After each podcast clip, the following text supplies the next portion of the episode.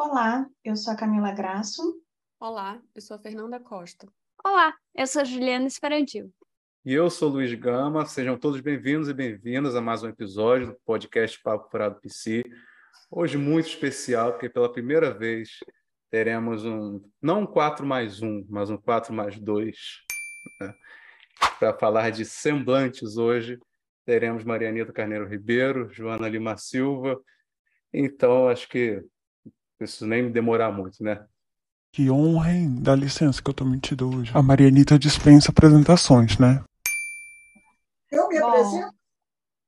Ah, você acha que não, não precisa nem de apresentação, né, Mariana? Dispensa a apresentação. Não, eu estou perguntando, eu sou muito obediente, eu estou perguntando se eu estou na ordem ou não. Pelo amor de Deus. Se é assim, se apresenta ela, aqui apresenta. Não, eu quero saber como é que é a organização. É, se a gente Mas tem tem lógica, ó. É do jeito que você quiser, aqui você que manda hoje. Não, meu, eu não mando nada. Eu quero saber quem vai organizar a bagunça. Mas eu acho legal deixar um registro, sim, da, da Marianita se apresentando, até para botar no, né, no episódio, né? Sim, sim. Na edição, a Marianita, a Joana. Então, né, interessante.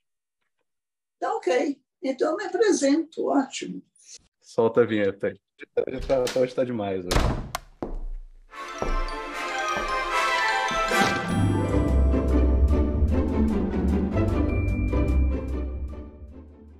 Meu nome é Maria Anita Carneiro Ribeiro, na verdade, meu nome é mais comprido, é Maria Anita Fontes Lima Carneiro Ribeiro, coisa do nordestino. Eu sou baiana, de família baiana, pai de pai, pai de mãe, pai de tudo, todos os lados. Sou psicanalista há muito tempo, muito tempo, formada em psicologia pela PUC. Depois eu fiz eu fiz mestrado, fiz doutorado, depois eu, de muitos anos, já mais recentemente, eu fiz um pós-doutorado, porque nem existia isso antes. Né?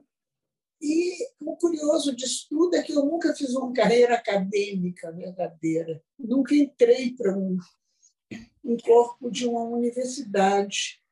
Eu, durante muito tempo, isso não me foi possível, porque havia uma uma impossibilidade de você sustentar a psicanálise como ela é dentro da universidade. De fato, a universidade se democratizou muito, mudou muito ao longo desses muitos e muitos anos que eu tenho de vida. E, no momento, eu estou na universidade, como eu sempre estive, eu sempre estive de uma maneira um pouquinho anárquica e marginal. Né? Eu sempre estive num curso de especialização que é de psicologia, mas só ensinava psicanálise. Estou entendendo. É, que, pouquinho fora da lei da ordem, um pouquinho. Então, eu, além de continuar no curso da PUC, coordenando, ensinando e dando supervisão, eu, no momento, faço parte do corpo docente, da, do corpo discente, olha o ato falho ótimo, da Universidade Veiga de Almeida, onde eu continuo estudando, aí o meu ato falho, e ensinando mestrado doutorado. A partir disso, minha clínica, que é o mais importante. Né? Mas essa não tem história, porque as coisas que beiram o real não tem história de fato. Né? Ela simplesmente veio se desenvolvendo ao longo desses anos em que é, a psicanálise se transformou muito no Brasil. Existe toda uma história, quase uma epopeia da psicanálise no Brasil, particularmente no Rio de Janeiro, com lances muito bonitos, mas, enfim, isso é história. E, atualmente, continua aí, ouvindo a história que está sendo feita na Europa, ouvindo o resto das histórias que são feitas, estão sendo feitas aqui, e me dispondo a continuar participando da história enquanto eu estiver por aqui. Né? É isso aí. E produzindo pessoas que estão aí se metendo na história quando a gente menos pensa. Elas estão aí, né? crescendo, aparecendo, fazendo o seu próprio caminho. Isso eu acho muito bonito na vida. Né? Vamos Muito feliz. aproveitar, é, aproveitar o dia de hoje, porque a gente tá, a gente acabou de fazer uma coisa histórica também, que tem a ver com isso. É, a gente criou uma iniciativa para um futuro Fórum de Portugal. Então, a Ah, que gente. lindo! Uhum. Bom, Sim, a Isso. gente acabou de enviar o convite para o pessoal participar do seminário de língua portuguesa que a gente vai dar online, já pensando aí em trazer pessoas, né, para fazer esse fórum acontecer. Aí a gente acabou de mandar o e-mail. Sensacional! Sensacional! muito bom, parabéns, eu estou realmente encantada. Muito legal! Tem todo sentido, todo Uhum. sentido.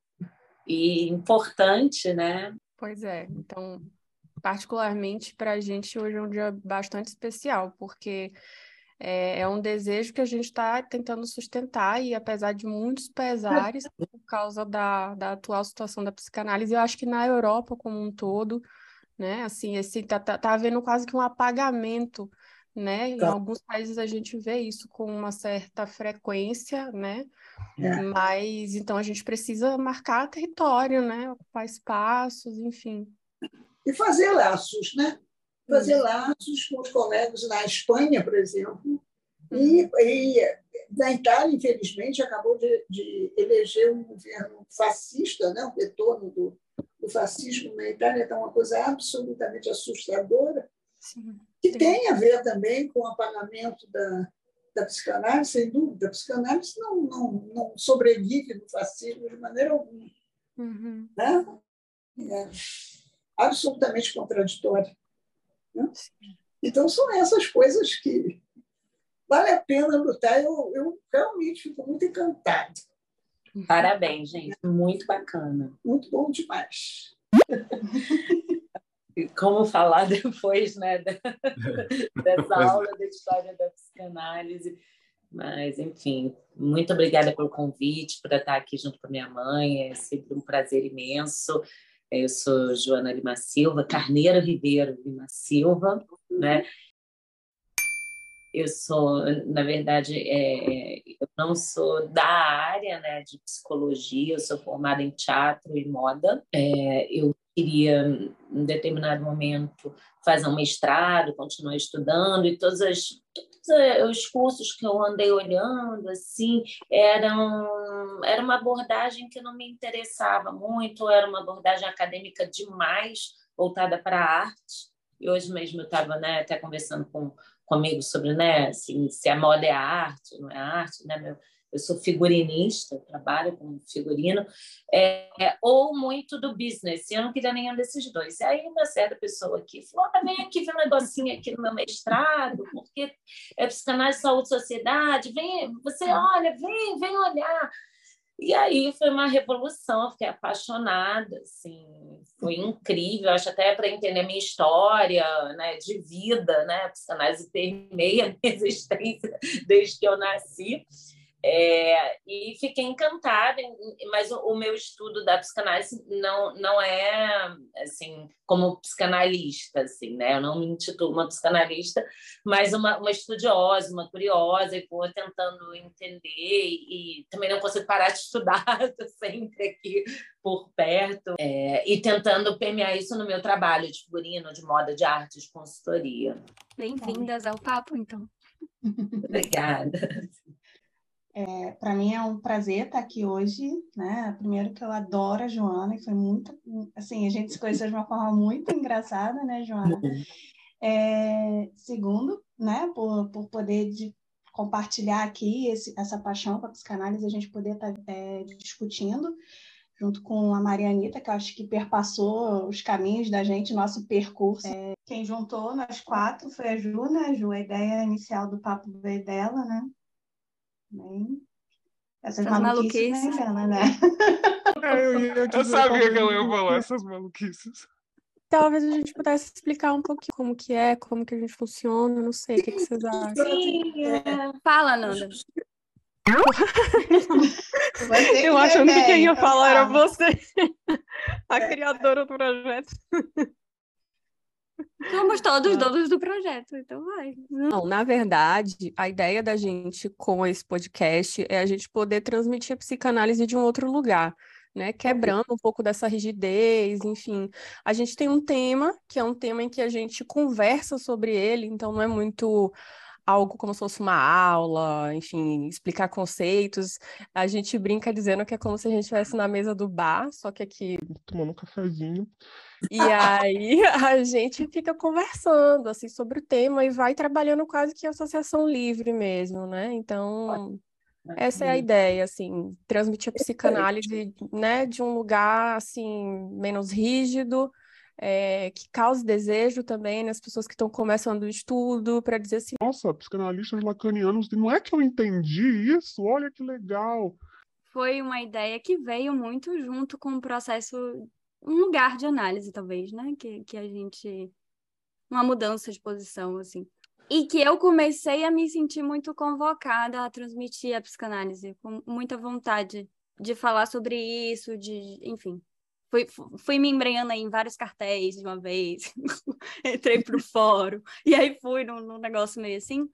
E eu comecei a, a pensar muito na forma que a gente está transmitindo a psicanálise, para quem estamos transmitindo, como. E me veio essa ideia de fazer uma transmissão meio que como um cartel, né? Quatro pessoas mais um. E aí todo mês a gente teria o mais um, que seria o convidado. E numa ideia assim de bater um papo e falar de coisa séria, né? E rigorosa, mas sem a rigidez, né? E, e, e tentar transmitir alguma coisa disso até para quem não tem, né, uma noção de psicanálise tão tão prontinha, sair um pouco dessa desse clichê do psicanalista neutro, professor, né, assim, distante essa coisa assim. E, e, claro, né, unir coisas que eu adoro, que é bater papo entre amigos e falar de psicanálise. Não tem nada melhor. E aí fui pensando muito em como unir essas quatro pessoas, que para mim era essencial que, forem, que fossem quatro pessoas que tivessem uma posição bem diferente, que tivessem um discurso bem diferente, falassem de lugares diferentes né? A minha preocupação sem, sempre foi essa, assim, de que a gente não ficasse quatro robozinhos de Lacan falando aqui, né? Como diz o Luiz, o Luiz, ele que diz que, que ele acha que eu escolhi ele no dia que eu ouvi uma apresentação dele e que alguém perguntou o que, que era a psicose ordinária. E ele falou assim... Não sei, alguma coisa do Elton. ordinária! O quê? É, o, o ordinário. Por causa, da, por causa da palavra ordinária, né? Que o, aquele grupo de samba é o Chan. Ah, pergunta pro El Chan. Foi a primeira coisa que me veio à cabeça também. Entendeu? Já que estamos em três baianas aqui, eu me sinto na obrigação de dizer que grupo de samba é o Chan tá equivocado, amigo carioca. Não, não é samba. É o Chan pagodão. Ali que eu entrei no papo furado. Né? que, que eu acho que é o tchan mais divertido. Eu acho mais divertido do que atribuir uma série de idiotices a Lacan. Né? Sabe o que, que eu acho ruim essa história de psicose é, ordinária? Vamos começar o bate-papo de mesa de bar, né?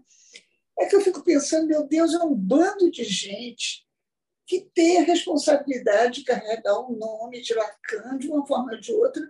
Muita gente se aproxima, diz, porque são lacanianos, tem uma transmissão lacaniana, não sei o que, não sei o que, e vem com uma maluquice de uma psicose ordinária que não é, não se baseia em nenhum conceito de Lacan, não tem nada a ver com Lacan, não tem nada a ver mesmo com Lacan, e invoca para defender isso uma coisa extremamente velha, ultrapassada e reacionária, que é o último Lacan. Toda vez que eu ouço alguém falar de último Lacan, eu só me lembro das pessoas falarem do último Freud.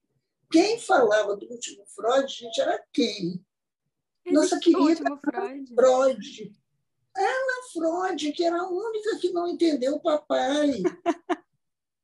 a única mocinha que não compreendia o que papai dizia, gente ela achava que a segunda tópica substituir a primeira. Aí papai, que era muito gentil, desenhou duas vezes as duas tópicas juntas para ver se a menininha entendia e ela, burrinha como Deus a fez, não entendeu nada até o final. Então, o que fazer dessa gente que vem com o último Lacan?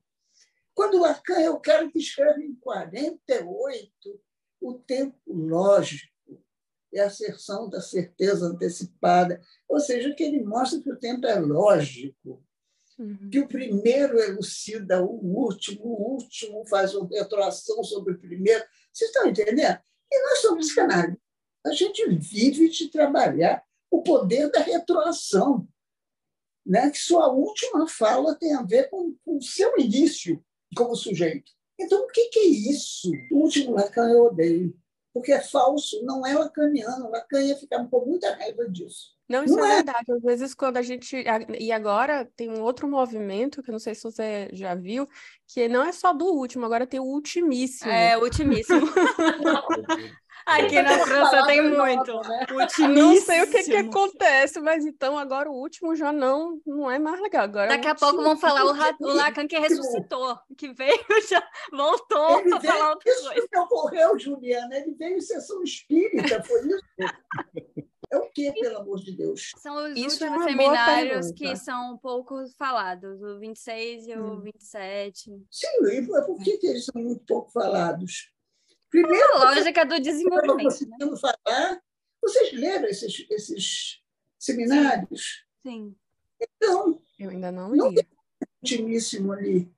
Não. O que tem é o Lacan não conseguindo mais falar, o que é uma coisa muito triste, e ele pedindo às pessoas para fazer apresentação de trabalho sobre temas, as pessoas, às vezes, fazendo apresentações meio esquisitonas, não é? Mas isso sempre foi assim porque é muito estranho, mas Lacan era um grande professor, uma coisa que as pessoas falam um pouco, mas se você segue as transmissões, as transcrições originais dos seminários deles, aquelas, aquelas primeiras publicações, antes da publicação oficial feita pelo Miller, as, aquelas primeiras publicações que tinham seminários mais completos, não? É?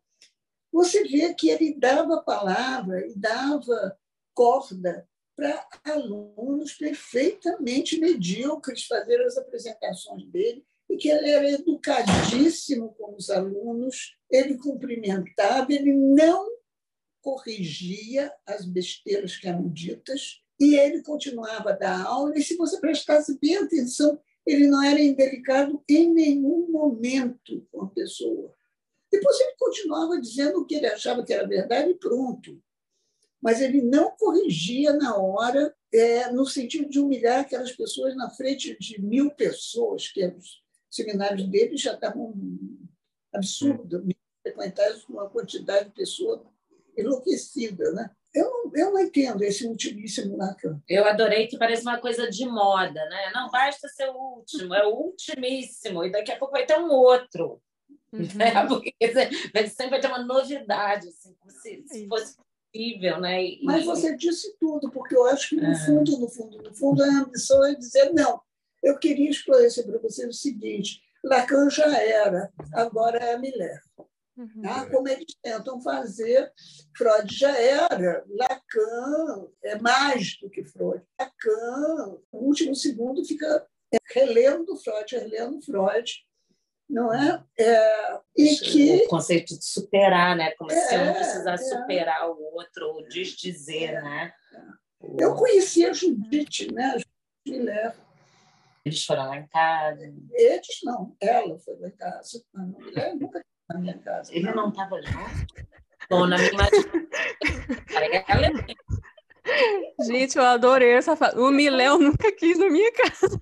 Ele ficou 24 horas depois, ele chegou. Depois, mas ela, é, ela foi lá. Foi no quinto encontro, gente. Vocês nem eram nascidos, 95. É. Tinha três anos, Mas eu achei outro dia o meu diplominha, que eu participei desse encontro, imagina. Mentira! Tem um diplominha. Eu vou mandar para vocês o meu certificado não, de participação. Porque a minha mãe me carregava para todos esses negócios. Eu vi cada coisa, só nunca achei minha foto com Milério. Eu acho que devem ter rasgado. Eu acho que o bate-papo é sobre isso. Mas, é enfim, temas, mas é divertido, é. Mas você chegou a escrever, né, Joana? É, você fez uma relação sobre a, a moda, a psicanálise. É, eu não sei qual foi o seu trabalho. Assim, Sim, sim, eu, eu fiz, assim, né? Tentei alinhavar algumas coisas, mas toda vez que eu, que eu paro, hoje até estava mexendo na, nessa minha dissertação, é, que me pediram para ler, eu fiquei até meio assustada, falei, meu Deus, querem ler minha dissertação, como é que é isso?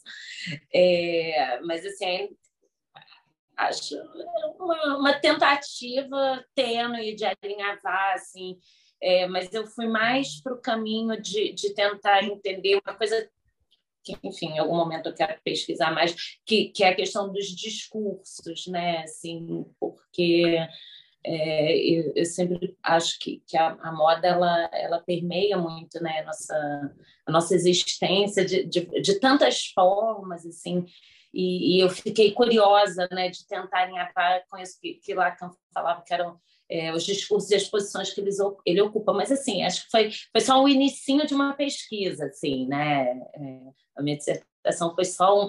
Nossa, tem coisa aí para ver. Quem sabe, se eu continuar, eu consigo entender um pouquinho melhor. Mas eu gosto muito dessa, desse caminho que, que eu achei como é que a gente se relaciona com, com o outro, se é aquilo que não é dito, aquilo que a gente né, é, coloca, o que, o que, que o que fica de fora, né? Assim, que, que a gente não sabe, tá, né? Porque a moda é uma linguagem, né? É um, uhum. é um outro tipo de linguagem, né? Então, como é que ela perpassa na nossa vida, às vezes percebida, às vezes uhum. é, mais, é, enfim, mais consciente e de, e de forma isso, enfim, cria algum tipo de relação, né? Ou, ou, muitas vezes faz algum tipo de questão, né? Tem tanta uhum. gente com tantas questões que, que atravessam né, a própria imagem. Enfim, fui fazendo algumas pesquisas aí com, com a ajuda do, do Kiné, muita ajuda da minha mãe, né, que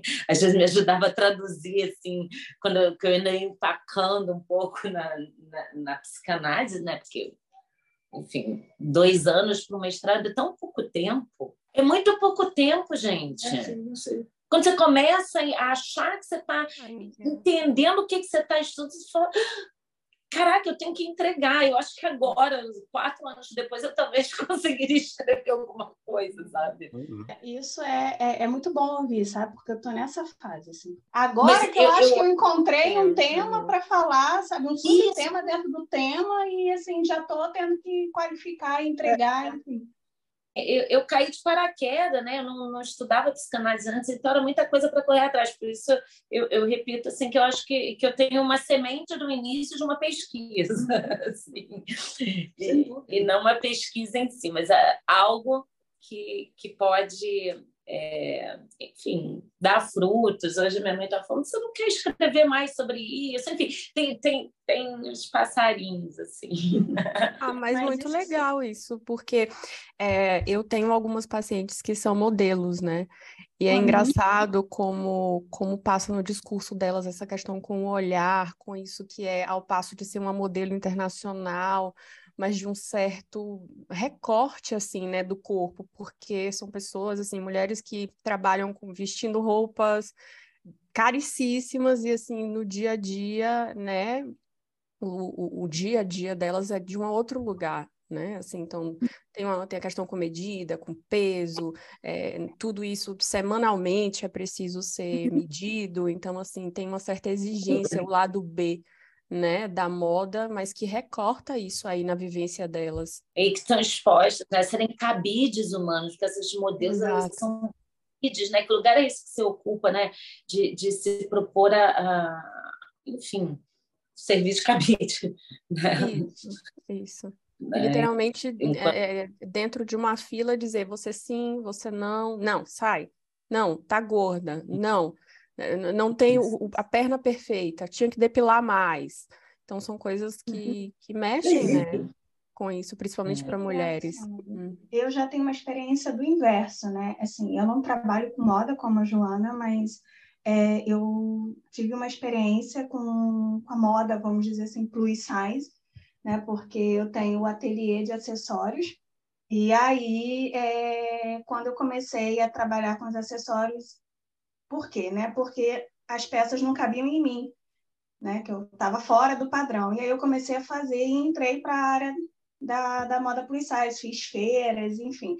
E aí comecei a escutar essas pessoas, muitos modelos plus, né? Que, que ao contrário não se encaixavam porque estavam magras. Porque assim, se você vestisse 44, 46, você não podia ser considerada plus. Você sabe? E aí eram, eram, era, era, tinha toda essa exigência, né? mas no inverso, sabe? É que as mulheres normais não cabem em lugar nenhum, né? porque elas não são esqueléticas e uma mulher que veste 42, 44 não é a média das mulheres que andam no mundo, né? Exatamente. Elas não podem ser plus. Então, não existem, do ponto de vista oficial. Elas são mulheres que literalmente não existem. É, é, bem literal, né? Essa mulher que não existe, porque a gente não pode existir, porque esse é um lado perverso da moda, né? Que é, é que a gente nunca pode ser suficiente, nunca tá bom, nunca, né? Porque senão não se sustenta. Isso foi, foi uma, uma das coisas que que na minha pesquisa apareceu, né? Assim, essa necessidade de, de apontar essa falha e dizer, ó, oh, mas eu tenho aqui um negocinho que aí vai te completar e você vai estar tá bem. Então, né? mas essas mulheres, né, Joana, essas mulheres ditas plus também não existiam até pouco tempo, porque a moda não era acessível para elas, né? E aí elas entram é, com um discurso diferente, sabe? Elas têm uma coisa mais militante, de querer mostrar o corpo de outra forma, de vem buscar outras coisas. A moda vem de, não sei, a impressão que me dá é que vem de um outro lugar para elas, sabe? É, eu não sei, eu acho que de alguma forma também é uma apropriação do, do, do capitalismo, assim, desse discurso para vender no, novas formas. De formas. É, novas formas para vender novos produtos, para vender novas ideias, novas coisas. É, é só onde tem um nicho pouco explorado, eles te dão uma visibilidade aí para. Mas era tão importante para elas, sabe, o significado de, de, ter uma roupa, Sim. de ter um acessório. Era como se aquilo completasse de alguma forma aquilo que estava muito nu e cru para elas, sabe? Sim, para poder pertencer, né? Se sentir pertencente é, a, a Farm agora ela, ela abriu uma, um nicho plus size, ver essas mulheres maiores. Mas é tipo, uhum. um mercado de, de consumidores. Assim. E aí eu fico me, me, me, perguntando qual o lugar, qual a importância disso tudo, né? Porque você falou do discurso, e aí já tentando né, é, colocar um pouco o que a gente tinha pensado em falar, é também a questão do semblante, né? Porque ninguém é homem ou é mulher né? Nós somos efeitos de discurso e tudo isso se trata de um semblante. Pelo menos é assim que eu entendo. Me corrija se eu estiver errada. Né? E, e, eu acho importante que isso tem muita importância, né? Antes de que ninguém é homem ou mulher. É, eu acho que nós somos efeitos de discurso, né? Não é uma coisa biológica.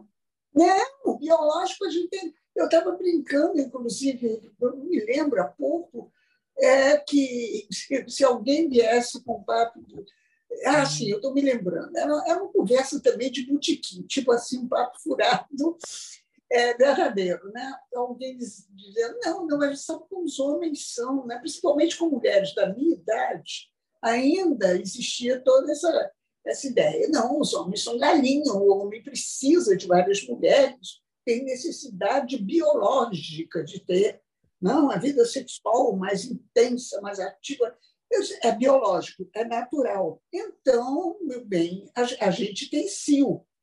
E pior, se ninguém se aproximar muito de você com o papo, não, mas eu sei, eu sou casado, mas sabe como é? Homem precisa. Você diz assim, pois bem, biologicamente eu preciso comer a tua cabeça, porque eu sou igual a alguns insetos. Biologicamente eu gosto de devorar um macho depois que a gente tem alguma relação. Você topa que eu coma os pedacinhos? Se é biológico, meu amor, seria assim. Nós somos muito pouco biológicos. Né? né? Agora, a gente não é só a questão de semblant para ser macho ou fêmea, né? porque, veja bem, toda essa ideia de, de homem, mulher, quais são as características, etc., isso, inclusive, é uma questão de moda mesmo. Né? Se a gente pega um daqueles caras, tipo Luís XIV, nem digo Luís XV, né? com seus sapatos bonitinhos, mas eu estou dizendo Luís XIV com aqueles cachos enormes. Meia calça, né? Uhum. É, meia calça e os, os colantes, e tá, tá, tá, tá, tá, tá. 995 mil é, amantes eram os grandes machos, entende? Qualquer homem mal vestido, esquisito. Não, esse é desatraente, é uma criatura que não é masculina. Né? Cabelo frisado e maquiagens e roupa colã, e meia colã e não sei o quê, é, calção bufante. Então, isso é de homem. Né? Então, essa história é de homem, é de mulher, isso é, é uma questão absolutamente de discurso, de moda, seja lá do que for. De biologia não tem nada. Agora, tem algumas coisas aí que é da ordem do real. Isso que a gente precisa discutir e que eu acho que é aí que pode dar um papo furado legal. Porque, veja bem, o fato de você ter um pênis e um aparato reprodutor masculino e o fato de você ter um aparato reprodutor feminino tem consequências no real. Tipo assim, mulheres têm períodos férteis, o homem é fértil o tempo todo, até perder a fertilidade dele com a idade. As mulheres perdem a fertilidade muito mais cedo. Mas os períodos férteis são diferentes, é claro. De naturais, nenhum dos dois tem coisíssima nenhuma, mas são diferentes. A procriação é dentro do corpo da mulher por enquanto. Eu digo por enquanto porque tem uns livros de ficção científica, tipo Admirável Mundo, Novo, em que a concepção e a fertilização já é toda fora. Né? Que o contato corpo a corpo com outro ser humano é terrível. Né? Eu não sei se você tiver a oportunidade de ler esse livro, né? O Admirável Mundo Novo, todo mundo cita, é, é nome de coisas e tal, mas ninguém lê. E vale a pena. É, eles concebem, é, o autor né, concebe uma sociedade em que a palavra mãe, que foi citada aqui várias vezes por motivos óbvios, é, é palavrão. Só as pessoas muito mal educadas conseguem dizer esse palavrão imundo, que pessoas dignas nascem no laboratório a partir de tubos de ensaio. E ninguém tem mãe, pai, nem se fala. De alguma maneira, a ficção científica saca um pouco o que é fabricação. E o nosso mundo é fabricado, né? Nosso mundo de humanos é e sempre foi fabricado. Né? Lacan tem uma. Antes de, dele, dele forjar o conceito de semblante, que eu tenho a maior dificuldade de tra com a tradução, porque semblante em português é, é, é rosto, né? É aparência. Tem um semblante tranquilo. E semblant, não. Semblant é, é, tem outra acepção, né? de parece uma coisa que não é. Então, ou a gente fala de semblant, ou de faz de conta, que também não é verdade, porque não dá conta, enfim. Eu prefiro falar, embora eu deteste falar lacanês, eu prefiro falar a palavra francês, semblant, né? porque é a única que dá conta do conceito, que é o que é. Que a gente só tem um único recurso, nós humanos, né?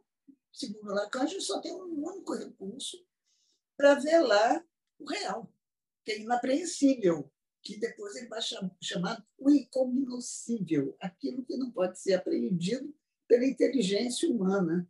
Uhum. Então, as mulheres, aí é que eu digo, tem uma pequena diferença, as mulheres são mais próximas, você entende também?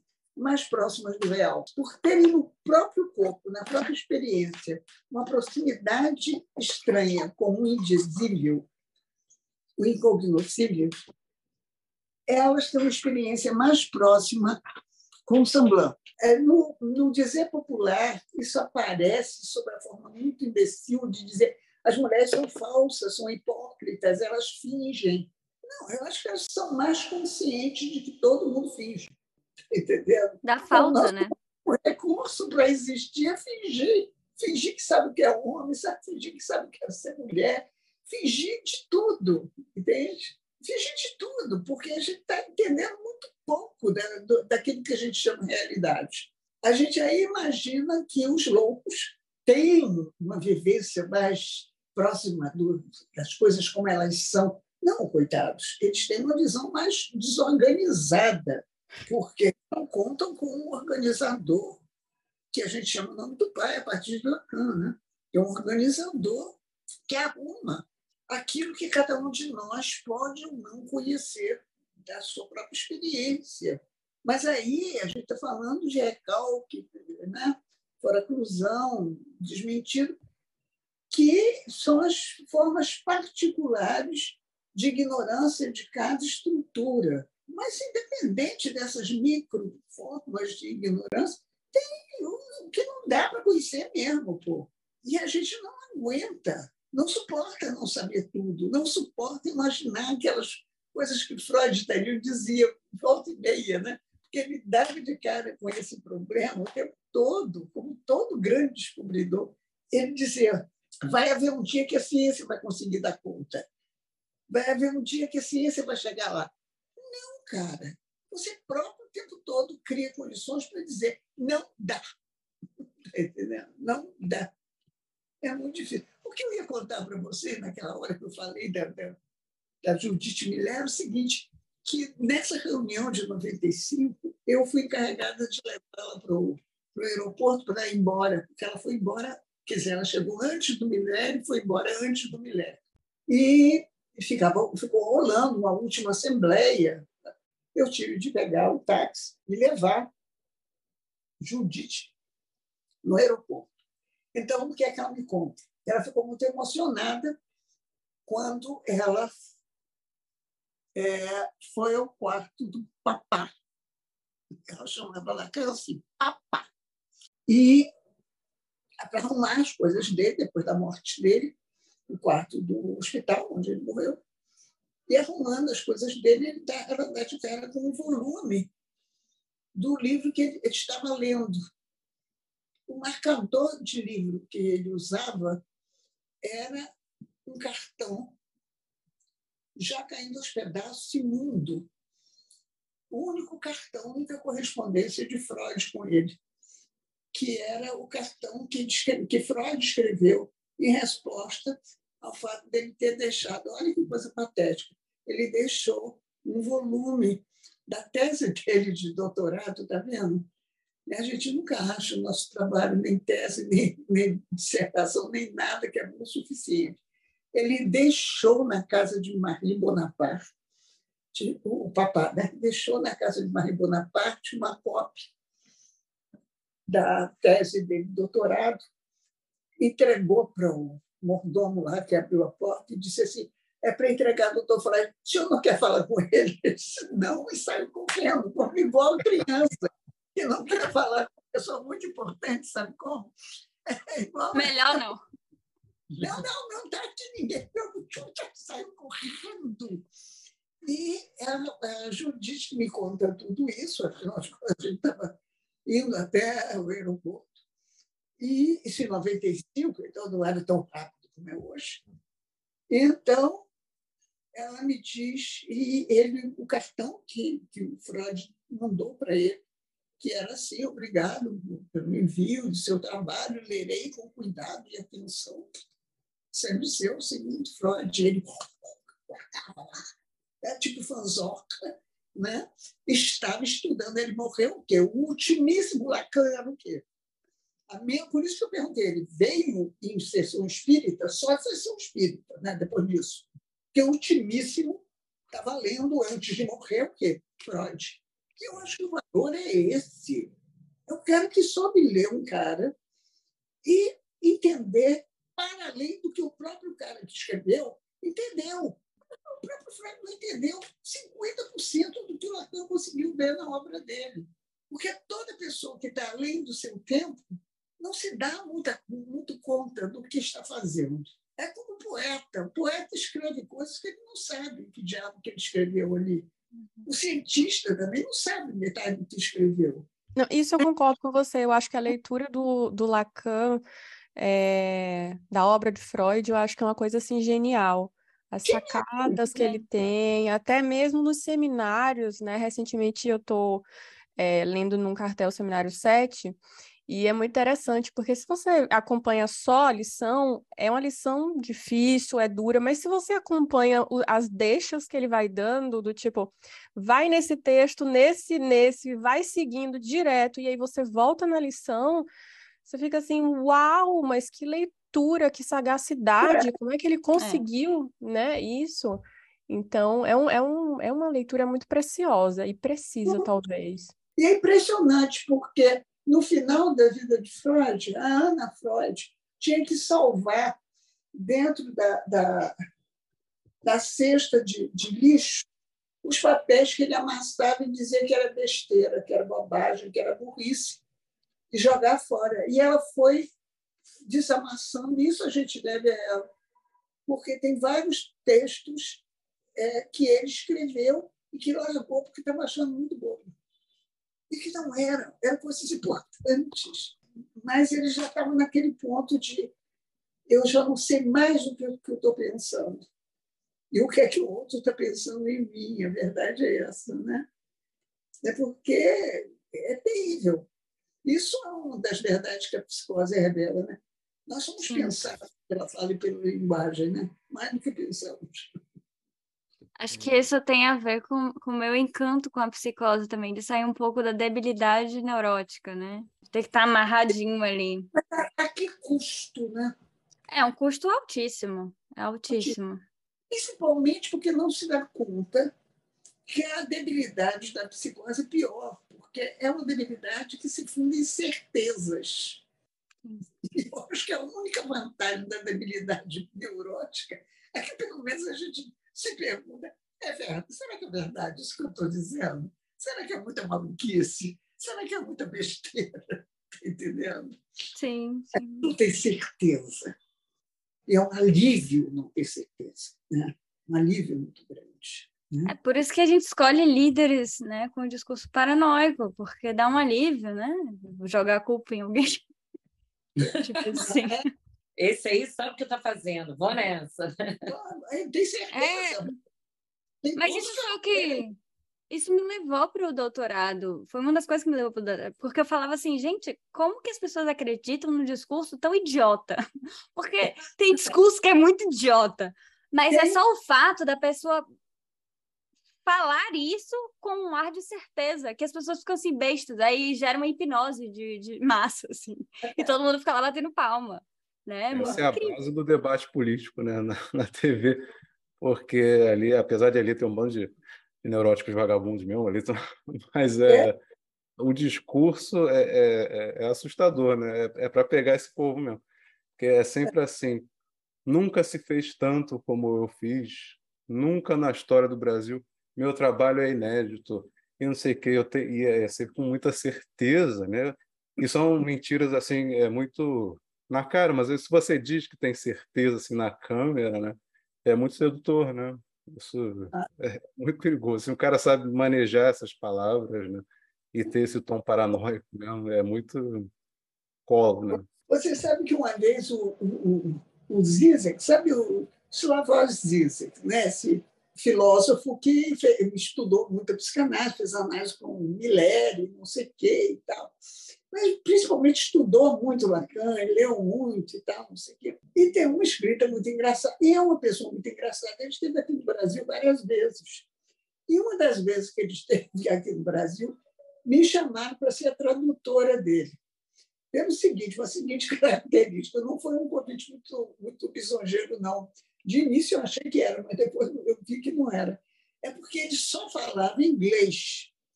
Inglês com sotaque esloveno, ou seja, um inglês que só ele e a mamãezinha dele entendiam, porque ninguém conseguia entender aquele diabo daquele inglês. E ninguém fala, que eu conheça, esloveno, fora o Zizek, né? Enfim, aí me, chamam para traduzir aquele horror. E é uma confusão desgraçada, mas bem, eu consegui traduzir. E teve um momento que a plateia me ajudava em algumas. Foi a tradução mais participativa que já houve no mundo. Tá entendendo? Aí ele começa a descrever uma vez que ele se candidatou à presidência da Eslovênia, assim que acabou o bloco soviético, ele se candidatou à presidência da, da Eslovênia e quase ganhou. Ele disse que foi ainda bem que ele não ganhou, porque ele não tinha noção do que ele ia fazer. Fora morrer de medo e fugir da Eslovênia o mais rápido possível, porque ele não tinha projeto de governo, nada. Ele, não sei o que, ele estava fazendo, eu acho que ele estava rindo de todo mundo, dele mesmo. Né? Mas aí ele diz o seguinte: o que foi que aconteceu para ele estourar nas paradas de sucesso. Que a primeira, a primeira debate na televisão, todos os candidatos falavam com esse tom assim, de certeza absoluta, né? prometendo coisas com plano seguro, tudo com o discurso paranoide. Ele aí experimenta, ele diz, mas eu tenho a impressão que mais intoxicante do que o discurso da paranoia é o discurso da histeria. Eu vou experimentar. Aí ele diz, mas eu, eu, eu fico tão maravilhado de vocês terem tantas certezas, porque eu não tenho certeza de nada. Eu vivo na dúvida, eu vivo sem certeza do mundo em que eu vivo. Eu sou a pessoa mais descartada. Bom, no próximo debate estavam todos dizendo, ai, a minha angústia, eu não sei de onde eu vim, de onde eu... Era um surto histérico generalizado. E ele aí Tá olhando e foi se retirando dos bandinhos, assim, entendeu? Ele disse, meu Deus, é, o discurso da histeria tem um potencial muito bom que não é explorado, tá entendendo? Pelos, pelos candidatos. Eu acho que ninguém além deles experimentou isso, não. Mas se a gente conhece bem, a gente, a gente entende. A histeria é muito contagiosa, né? Uhum. E muito sedutora, porque leva a incompletude a um lugar assim de ai, mas me segura, você precisa me ajudar, vamos lá, vamos lá. Né? Entende? Eu não esqueço isso, mas é, eu nunca experimentei, não, mas deve ser muito bom. Aqui no nosso grupo só tem temos uma Temos duas hoje. Temos duas é. hoje. Temos duas, temos duas. Olha só. Duas boas histéricas presentes. Ah, bom. Só sei que nada sei. Cheque pretensiosa ainda por cima. Olha, se vocês vissem os episódios do corpo, eu falando sobre o corpo, chega uma hora que eu falando coisa que falar sobre o corpo, meu corpo fala sobre, eh, eh, sobre ele mesmo, sozinho, entendeu? A histeria baixou ali. Nunca teve tanto episódio de afasia num episódio, assim, que é impressionante, né? A gente não conseguia falar algumas palavras, embolava. Uhum. Meu Deus! Mas por quê? Porque o tema era corpo, aí, bom, né? Ai, meu Deus. Na verdade, o tema era botando o corpo em jogo. Botando É. o corpo Então, no jogo. aí, aí é que ativou. Aí ela botou mais. mesmo, aí, aí foi. Mas todos os quatro, tá? Não vem falar só de mim, não. Eu, eu, eu sou do excesso, do excesso, gente. Mas fazer o quê? Mas vocês também, tá? Não vem, não. Eu fiquei muito pensando aqui numa frase do Scovitch sobre o semblante, porque ele sempre fala que autorizar-se de si mesmo é o oposto de se autorizar a partir dos semblantes, né? Sobre a autorização do, do analista. E eu acho essa uma frase assim que dá pano para manga, dá, dá papo furado. Dá, dá papo furado, eu acho. O que, que ele entende por autorizar-se de si mesmo? O que, que é si mesmo para ele? Escovite, por favor, responda.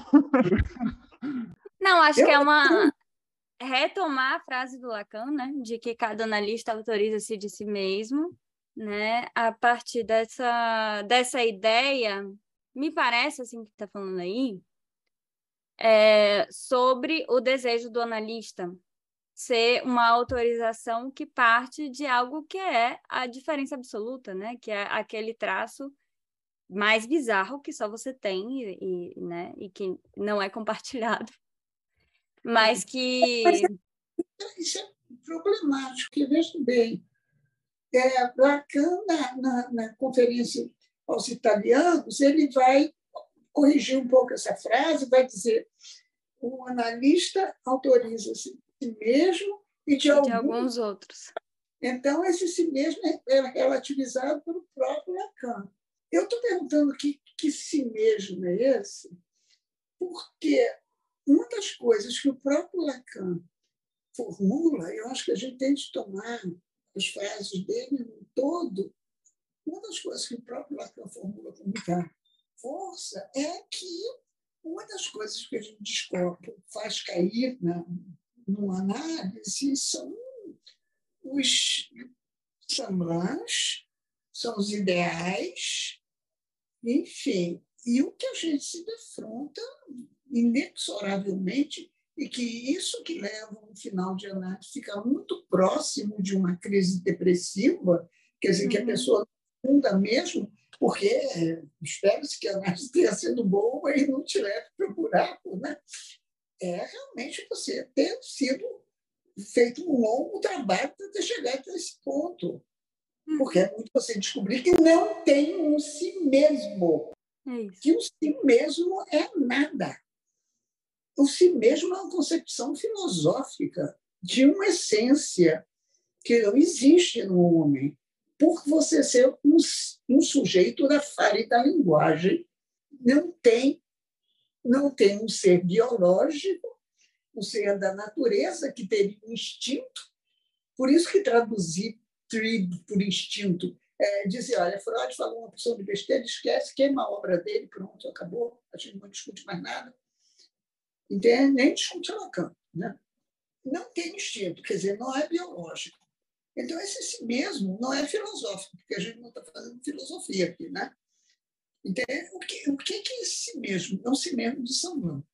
O semblante e saber usar o semblante, entende? Tanto que uma das questões mais sérias, isso é interessante você, vocês tocarem nesse ponto, e o Luiz ter trazido isso, porque eu não me lembro se o Luiz estava na época da, da cisão, eu não me lembro dele, eu me lembro dele depois, mais recentemente mas, na época da cisão, né, de 98, que nós estávamos em Barcelona, todo mundo em Barcelona, se reunindo no Hotel Havana, e aí eu me lembro chamava os cubanos, porque a gente se reunia com o Colette Soler né, é, no Hotel Havana, em Barcelona. É um dos, uma das coisas que a gente tentava se discutir era, era o que, que eram esses semblantes, as verdades que existiriam e, e o que, que é um semblante que é possível de sustentar. Porque, por exemplo, a, nos discursos né, que a Joana citou há pouco, né, o discurso do analista o lugar do analista, o lugar do agente é o semblante objetuar. Uhum. É o semblante objetuar. É isso que faz com que fazer semblante objetuar, por exemplo, um dia inteiro, uma tarde inteira, é o que faz com que, no final do dia, a gente chegue em casa, entende, querendo ver um filme mais burro na televisão, ou alguma coisa que, enfim, que não faça apelo ou que nos conforte com uma coisa bem idiota, mas que nos conforte tanto a gente ter feito samba a tarde inteira, samba de objeto. Ou seja, você não sabe nem qual é o objeto que te causa desejo, quando vai fazer samba do objeto do outro, que você sabe menos ainda. Se ele não sabe, como é que você vai adivinhar? Quando você está formulando, teoricamente, alguma coisa aproveitável sobre isso, é quando ele está indo embora. Está entendendo? Hoje eu estou citando muito Lacan na, na aos italianos, porque eu gosto dessa carta. Porque é uma carta em que ele diz é tanta profissão desagradável, né? A gente pega cada pessoa insuportável, que quando ele começa a virar uma pessoa que a gente poderia até ser amigo, a criatura pega o chapéu, vai embora e nunca mais desalou para você. Então, que profissãozinha desgraçada é essa? Né? né? Esse texto que ele diz que a gente se autoriza de si mesmo e de alguns outros né? É, iguais, de alguns outros semelhantes, né? alguns outros parceiros. Essas são perguntas importantes da gente fazer, né? Porque se a gente abre mão dessas categorias que são da biologia, da filosofia, etc., a gente tem que, primeiro, a gente se dá conta do tamanho da evolução do pensamento que Freud trouxe, né? Que eu acho que Lacan se deu conta mesmo. Só que ele não se deu conta porque era ele era o portador das boas novas, né? Não se deu conta do tamanho da novidade que era a leitura dele da obra de Freud, que era a leitura mais que apreendeu o inapreensível da obra de Freud. E ele próprio não se deu conta do tamanho do que ele estava fazendo, porque senão ele não era tão grande. Né? Ele era uma fraude, e ele não é. Eu acho que tem a ver com uma coisa que, né, Nanda? Eu sempre repito a frase do Busserru, porque eu amo. eu acho que ela, ela é maravilhosa. Que ele fala que é, é, a gente sai do cárcere privado quando, quando se atravessa uma análise né? Sai do cárcere privado do grande outro. E eu acho que, que o que o Scovitch está trabalhando tem a ver com isso, com esses semblantes que vêm do outro e em um determinado momento se autorizar de algo que não vem mais do outro, mas vem desse traço muito particular e, e muito seu, que tem a ver com a letra, né? Essa esse movimento de, de transformação, eu acho que é algo muito muito interessante da, da psicanálise lacaniana também. Sim, mas veja bem, a gente se libertar do, que vem do outro é, implica necessariamente você se dar conta que até a letra vem do outro, em última instância. Porque a gente não chega no mundo como algo ou que não esteja lá pronto já de outras gerações, de inúmeras gerações, de toda uma história e de movimentos sociais, etc. Porque a gente, não sendo um animal da natureza, só nos resta nos defrontarmos com o que foi que esse grande outro fez da gente. E a gente se libertar dos determinismos desse grande outro Isso. é a gente também se dá conta do inexorável, que para além da linguagem, das determinações da linguagem, das determinações que a fala nos trouxe, que as falas dos outros nos trouxeram, a gente não existiria, porque a gente nem humano seria. É o que o Lacan vai chamar de desse desejo particularizado, né? Que é, é. necessário isso para esse bebezinho. Uhum. Você sabe que teve um, um desses Luídes da Baviera. A gente está falando de Luiz separar hoje, né? um desses Luídes da Baviera, porque é tudo maluco, né? Hum. É os reis loucos da Baviera, né? todo mundo chamando Luís um, dois, três, sei lá o quê. É um desses Luídes da Baviera fez, resolveu fazer uma experiência muito louca, igual a cara dele, né? Que, mas ele era rei, ele podia fazer essa experiência. Então, ele contratou umas babás super qualificadas, que eram umas damas elegantíssimas, fortíssimas, inteligentíssimas, né? e pediu às mamães do reino dele que quem quisesse dar os recém-nascidos para ele fazer essa experiência.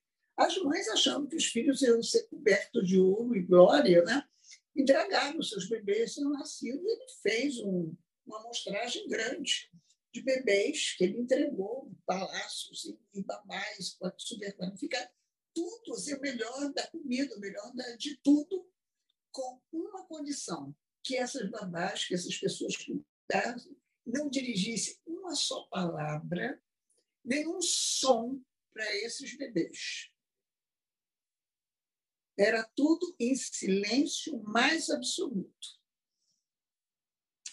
Nenhum deles chegou a completar um ano.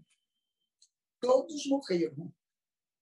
Porque se não tem também a fala e a linguagem que vem do outro, não, não vira gente. Vê com surdo e mudo, não, porque surdo e mudo vem fala e linguagem, sim. Uhum. Ver o outro falar com ele, ver a expressão do rosto, tudo isso fala.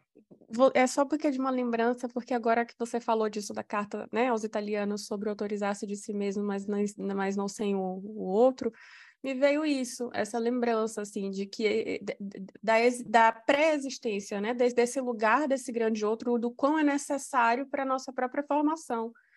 E aí, quando a gente vai pensando nisso, por exemplo, no fazer escola, enfim, a gente topa ali com o sintoma do outro, né? Mas, enfim, a gente está ali, a gente se autoriza de alguma maneira disso que é, né, de um percurso de análise, acho que a gente se autoriza de algumas coisas, a gente vai aprendendo a se autorizar nos tempos da autorização, mas eu acho que a posição do outro também é muito importante. E assim, fazendo um parênteses aqui pequenininho, a minha relação com o fórum veio muito depois. Primeiro, depois de um sonho que eu tive, um sonho muito curioso, que eu ligava dizendo que eu queria ser membro do fórum, e a, a pessoa que me atendia dizia assim: Aí eu dizia, não, mas quanto que é para eu poder pagar para ser né, membro? Aí a pessoa me respondia, não, não, você não precisa pagar, você tem que enviar o seu comprovante de trabalho. eu acordei. Como assim? Eu nem nunca pensei em escola, em nada. E aí me veio esse sonho, eu falei, gente, mas o que, é isso de escola? E, e, e, assim, o seu livro foi muito fundamental nisso. É, o livro sobre a cisão, e, e, poder ler, e poder ver esse momento, e começar a ler as primeiras estilos, né? Assim, do que, que é o fazer escola, da construção, dos nomes, enfim. E o quanto é isso, né? É, é, o quanto isso gera um impacto, porque isso dá um contorninho ali no imaginário, porque senão fica uma coisa gigantesca, né? E aí a gente vai e volta para o assunto que o Luiz trouxe, né? Disso que, que aí a gente acaba é, é, dando lugar para isso, que é desses mestres, enfim, dessas escolas, não só escolas, mas, né? Disso que é atestar a posição do outro enquanto mestre. Porque é uma, é uma via de mão dupla, né? Enquanto que se há um mestre, tem que ter alguém para colocá-lo ali naquele lugar, né? Sem dúvida. É, eu comecei esse movimento meu, né, eu falei, né, sobre o papo ter surgido na, como ideia a partir do movimento que eu fui me engajando cada vez mais na escola e na forma de transmitir a psicanálise. E nesse momento foi um momento que eu me dei muito conta do horror de bancar ser um grande outro para alguém. Uhum. que coisa horrorosa! Né? E eu, eu comecei a ficar meio desesperada, tipo, parem com isso, não tem que ver de outro. Sabe, tipo assim, que, que horrível. E que responsabilidade a gente tem como analista, porque é um negócio muito sério e muito grande. Porque, né? Eu fiquei meio assim. E, e de fato, eu logo depois eu fui ler um, um, um livro do Albert Nguyen, que, que, que é o de, Le Désir à l'heure du réel, eu acho o desejo na, na hora do réu, no, no momento do réu. Que ele fala justamente é uma, tem uma frase assim que colou em mim que eu falei é isso ele fala assim é, acho que o analista começa realmente a se é, a se trabalhar com a questão do desejo do analista quando ele se dá conta do horror do que ele pode causar no outro e foi muito isso, né? Tipo assim, eu comecei a entender o que era isso de bancar uma, analista para uma pessoa e pensar nesse lugar, nesse semblante, no que está acontecendo nessa relação, né? E isso é muito importante. Mas, Ju, essa, é, é, é, isso eu acho que a gente pode até colocar em, outro, em outras posições também, porque esses questionamentos passam para mim também né, durante a minha formação enquanto analista, mas tem me feito é, pensar. É, eu sempre quis fazer mestrado, desde a graduação. E hoje que eu estou fazendo mestrado, eu estou me questionando: por que, que eu estou fazendo mestrado? O que, que eu quero com isso?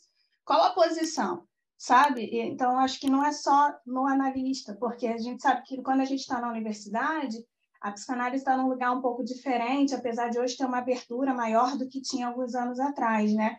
Mas isso ainda é, é, é, é uma coisa que faz muita questão para mim, sabe? E, inclusive o lugar na escola, qual escola, tudo isso. A sabe? Fernanda falou do sonho dela do dinheiro. Amiga, olha. Faz parte. Não vamos falar de estrutura, mas bom. É, isso me lembrou um sonho que eu tive que tem a ver com esse movimento também, que foi eu sonhei que em um determinado momento é, que eu estava eu levantava do divã, a minha analista falava caminho, vai embora, tem mais nada a fazer aqui. tipo, vai. Pega sua trouxa e vai.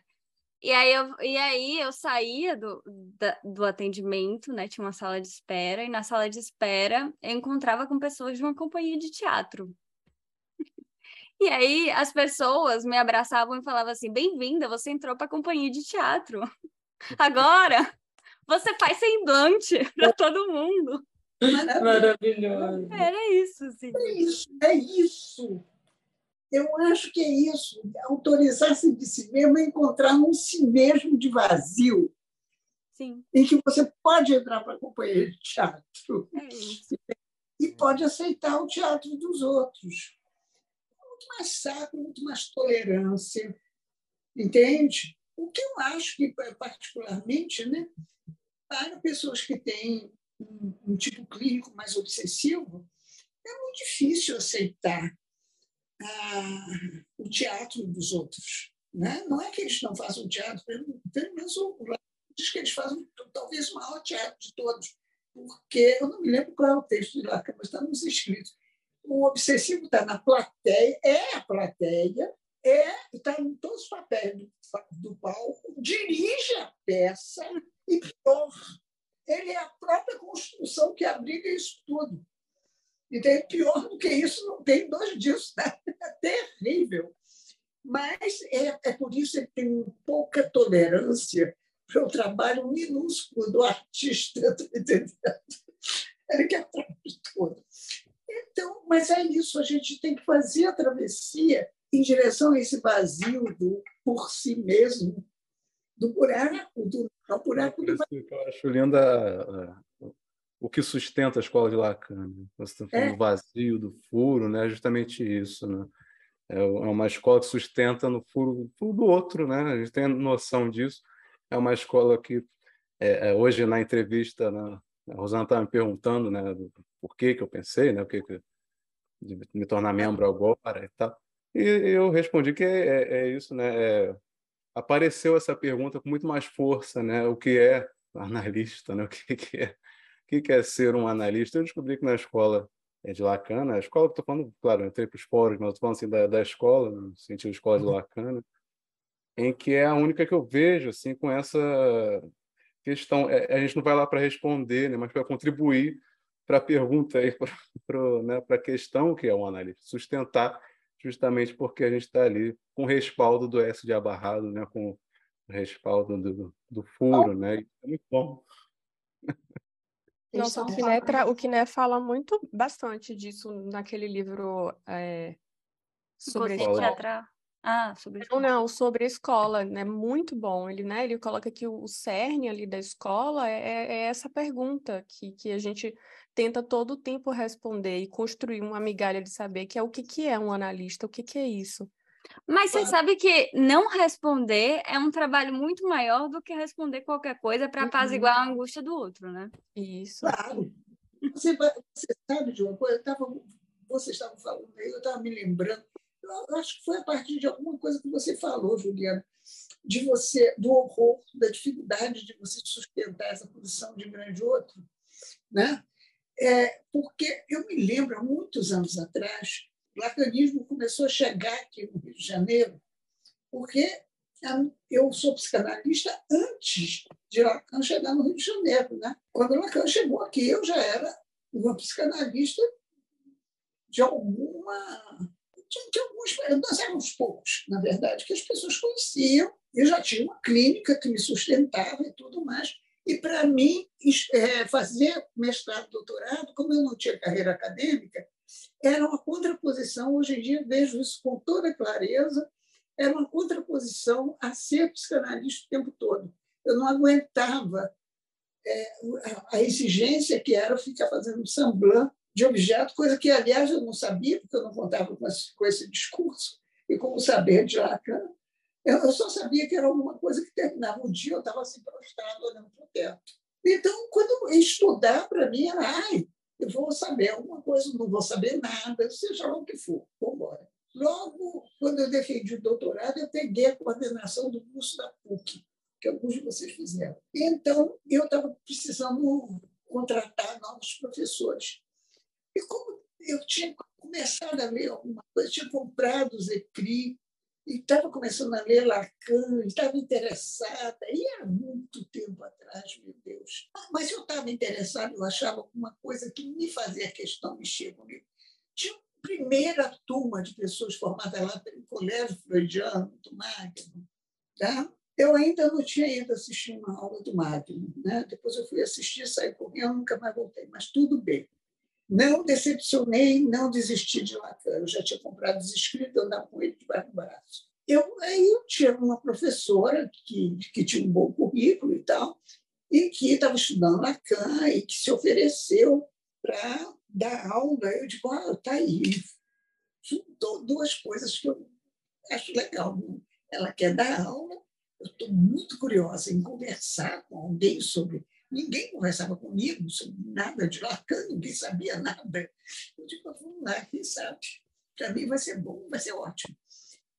Aí eu começo a entrevistar a pessoa. Gente, eu me lembro que era alguma coisa da seguinte: você não era nem nascida, minha filha, agora que eu estou me lembrando a cena, o lugar onde nem, nem, nem passava pela existência. A criatura olha para mim e diz assim: não, mas eu quero que você entenda. Eu estava perguntando, não, mas o que você prepararia, por exemplo, uma cadeira tal? Quais são, qual é a bibliografia que você indicaria? Eu, toda animada, toda simpática, eu queria ela, eu queria para uso próprio, mas, mas queria. Ela aí olha mim disse, não, mas eu queria te dizer que eu só sei que eu não sei nada. Entende? Eu não entendo nada que eu vou aprender. Eu digo, você está querendo aprender com os alunos? É, porque a gente não sabe nada. A gente tem que. Eu digo, gente, além dela estar tá fazendo teatro na minha frente, que eu acho, eu conheço relativamente bem, que a gente teria no Furacão que inventou? E, mas, é, para ela, isso é um valor. O que, que ela está querendo com esse papo? Anos depois eu entendi que era uma má interpretação do que fosse esse vazio, esse buraco do papo furado, tá entendendo? O furo. Ela achou que o furo mostrar alguma coisa era histeria no seu grau máximo. Não! A histeria é uma forma de camuflar o furo mostrando um outro furo. Tipo, ah, vocês gostam de furo? Então, olha aqui, eu mostro para vocês um furo mais bonitinho. É né? mas para não olhar o verdadeiro furo, que não é dela, o histérico, é de todo mundo. Entende? Hum. É de todo mundo. É, e não é bonitinho, é horrível. Horroroso. Essa entrevista ficou durante muito. É claro que eu, que eu como ela estava muito encantada de falar sozinha, eu deixei ela falando sozinha. Depois, em beijos, abraços, ofereci, sei lá, cafezinho ou qualquer coisa do jeito. E, e ela não notou que eu não disse nem A nem B, não contratei, nunca mais falei na minha vida, está tudo bem. Eu fico me fazendo questão, gente, eu estava com tanta esperança. E, e à medida que eu estudava Lacan, eu ia entendendo, entendendo cada vez menos ainda o que, é que tinha acontecido, até que eu consegui sacar isso. Tadinha, tadinha, ela não tinha noção muito clara da diferença da coisa do furo. Né? Entende? É, e, além do mais, com essa história de ela não saber a diferença, ela tinha tentado escapar desse horror que você falou aí, Juliana, do horror de assumir esse semblante de ser o outro, sabendo que é um semblante. Uhum, Porque ser professor também tem isso, entende? Você hum. tem que fazer papel de grande outro, senão você não consegue ser professor. Mas tem que saber que é samblan. Tem que saber que é um papel, né? Hein? Tem que saber que é um papel. É, e tem que saber que aquilo que você está fazendo é samblan mesmo. Que é como ela diz, às vezes a gente nem sabe direito o que, que a gente está tá dizendo, mas a gente, para ganhar tempo para pesquisar e dar uma resposta cabível, às vezes, quando a turma é muito jovem, a gente não pode dizer, olha, gente, eu vou estudar e vou trazer, porque a, a, vira um tumulto. Entende? Sim. Outro dia eu estava falando com uma colega que também dá aula, e eu disse, não, não, olha, escuta, a gente tem que dar um tempinho para eles falarem mal da gente. Como assim? Mas eu, os meus alunos me adoram. Eu digo, não, querida, se eles te adoram, eles precisam de um espaço para falar mal de você, pô. Qual é o problema? Se a gente não pode falar mal, a gente não pode amar a pessoa direito. Então, isso às vezes é difícil, porque é a dificuldade de você exercer esse samblão cruel de ser autoridade, né? que é o, caso do professor. Analista, não. Analista não pode nem fazer samblão, nem por um minuto. Né?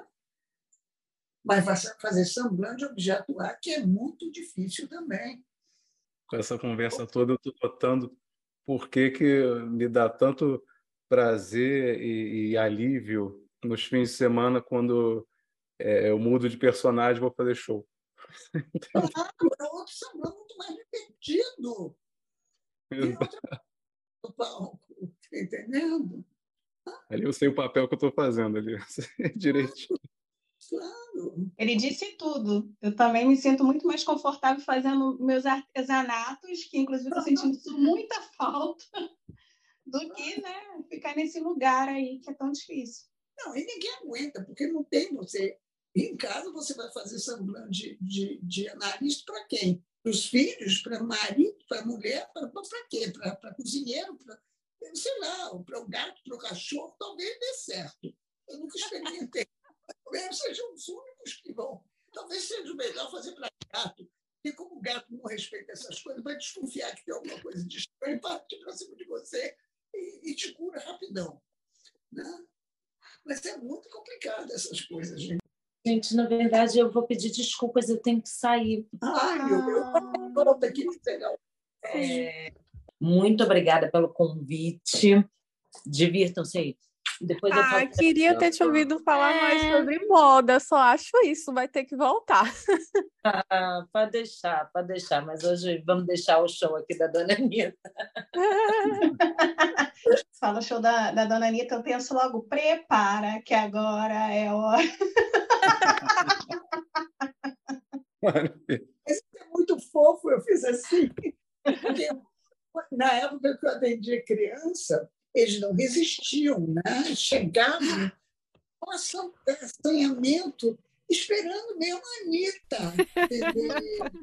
E ficavam decepcionados, porque eu não estava lá seminua dançando, tá entendendo? Esperando eles. Não estava performando no, no que estava sendo esperado. Outro, minha, minha performance é de outro tipo. Eu estava pensando que esse negócio de samblan, como é difícil, né? Como é difícil, entende? É, eu estava me lembrando da supervisão faz você se enfrentar também com essas questões do samblan, né? de uma forma muito, muito forte. E, meu Deus, vem tantas, tanta coisa esquisita. Vocês estão tendo essa experiência também ou só é a minha cabeça velha e fechada? Né? Porque é tanta Não. coisa esquisita. O número de pessoas que me chega, entende, assim, com ideias de. Como é? Ah, meu Deus, tem uma palavra que eu odeio. Era quase, era quase uma unanimidade. Acolhimento eu acho terrível. Eu sempre digo que parece coisa de coelho. Então, eu acolhi, eu imagino um coelho gigante fazendo assim para você. Entende? Uma coisa horrível. Acolheu o quê, meu Deus? Acolheu o quê? Ele era refugiado, foi acolhido pelo país. O que é isso? Eu pensei que você fosse fazer uma entrevista com o futuro paciente. Você chegou e acolheu o refugiado, é isso? Gente maluca. Mas eu fico muito, muito impressionada com os acolhimentos, com as coisas assim de, de sabe, quase de coach que penetraram no ensino da, da psicanálise na graduação. Isso me preocupa muito, uhum. muito, muito. Isso que você falou é interessante, porque eu tenho, eu tenho ouvido, isso tem chegado muito nas minhas redes sociais, esse movimento, assim, que é como se fosse uma psicanálise, é, quase que uma psicanálise do acolhimento. É, o que me chama muita atenção, por exemplo, aqui na Alemanha, é esse movimento que é o, se dar o nome psicanalista e logo depois coaching, é, terapeuta sistêmico. Não, depois corta, né? O psicanalista, na verdade. Exato, é, na verdade, é que não, não tem muito a ver uma coisa com a outra. Mas eu fico me perguntando de onde que vem isso, sabe? Será que. E a minha leitura é muito essa resistência com, com, com o real da própria experiência, com isso que é esse horror, porque a gente se depara, assim, para quem leva né, uma análise a termo, de fato, se depara com isso e que não é uma coisa legal, não é fácil, assim, ninguém está aqui para dizer, ai, não, vai entrar na psicanálise que você vai sair daqui, uhul. Não, você vai se deparar com, com, com processos difíceis, momentos difíceis. Exato. E aí eu fico pensando, gente, que acolhimento, como assim? Assim, é óbvio que tem uma postura ética e política que o analista está ali, né, para sustentar na sua clínica, mas que é difícil é. E que, que acolhimento, como assim? Também eu fico pensando, uma das coisas que é mais difícil isso, hum.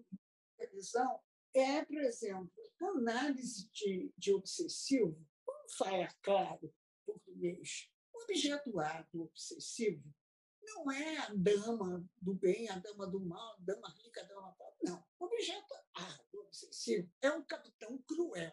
E se você não está disposto de vez em quando, bancar o capitão cruel, os momentos assim cruciais de virada no análise de obsessivo não se dão.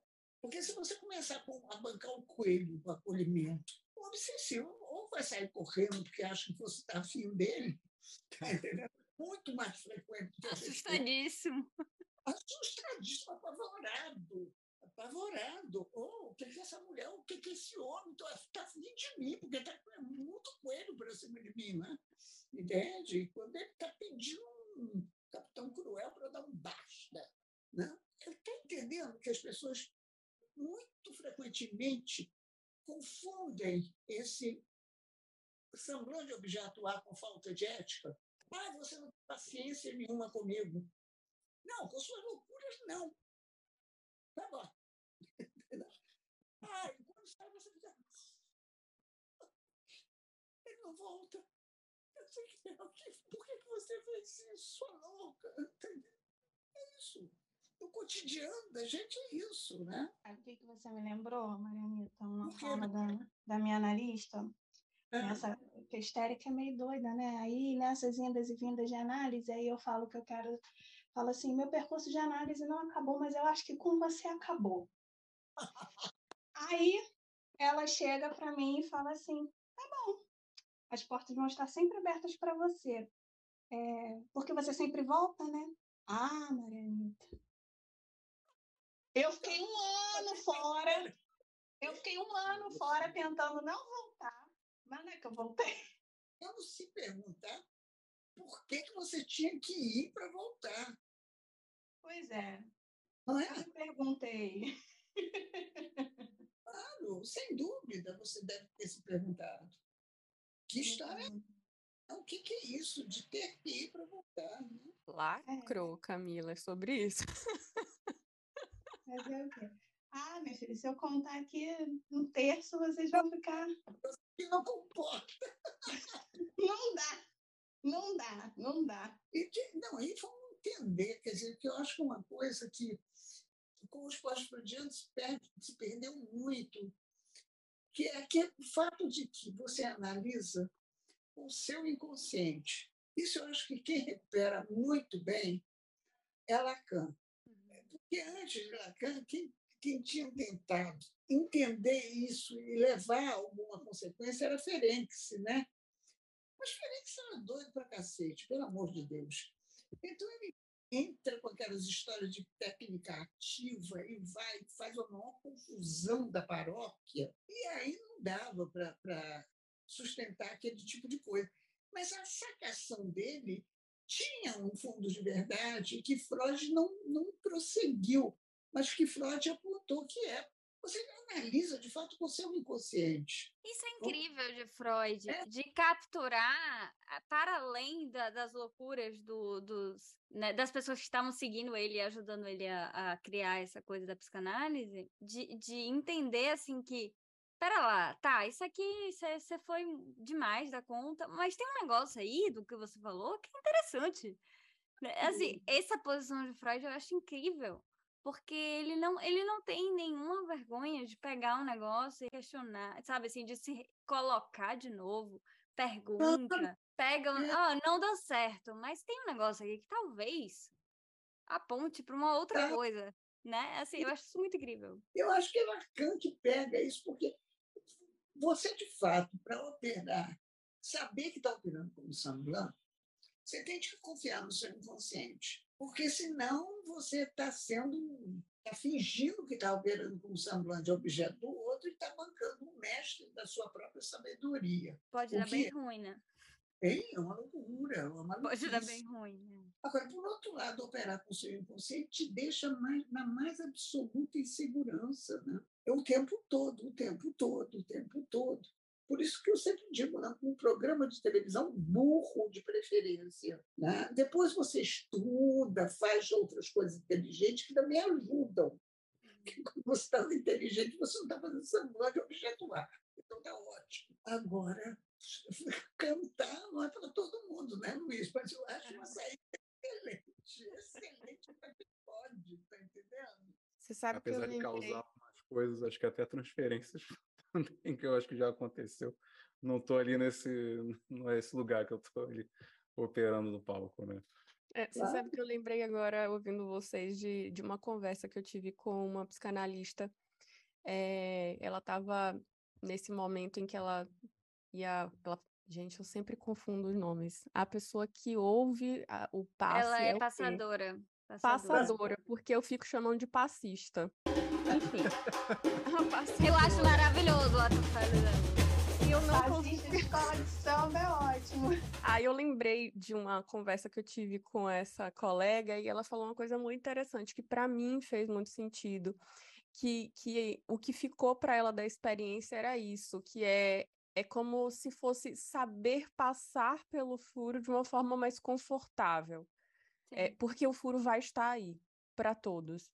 E é. essa passagem é importante, porque senão você não consegue sustentar isso para o outro. E é uma coisa bem bizarra. Isso demanda tempo, isso demanda aí uma série de. Ai, gente, demanda. Eu digo isso. Vamos encerrar então, né, gente? Vamos, obrigada. Eu agradeço muito a vocês, foi um papo furado adorável. Tá? Eu gostei muito, foi ótimo. Um prazer enorme estar com vocês. É bom rever muitos de vocês, né? Hum. Afinal de contas, a gente se conhece, né? Bastante. Então, tchau. Até uma próxima vez que a gente se encontre por aí, tá bom? Até. Tchau. Obrigada. Obrigada. Então, gente, vocês amaram o papo tanto quanto a gente amou? É sobre isso, né? Se vocês gostaram, deixam seu like, deixem os comentários. Quiserem fazer pergunta, deixa aqui embaixo que a gente manda para Joana e Maria Anitta responderem, porque a gente quer um bis, né, desse papo. Sigam a gente, né, nos nossos canais, no Spotify, no YouTube, que a gente ainda tem muita coisa boa para falar por aí. Tá bom? Até mais.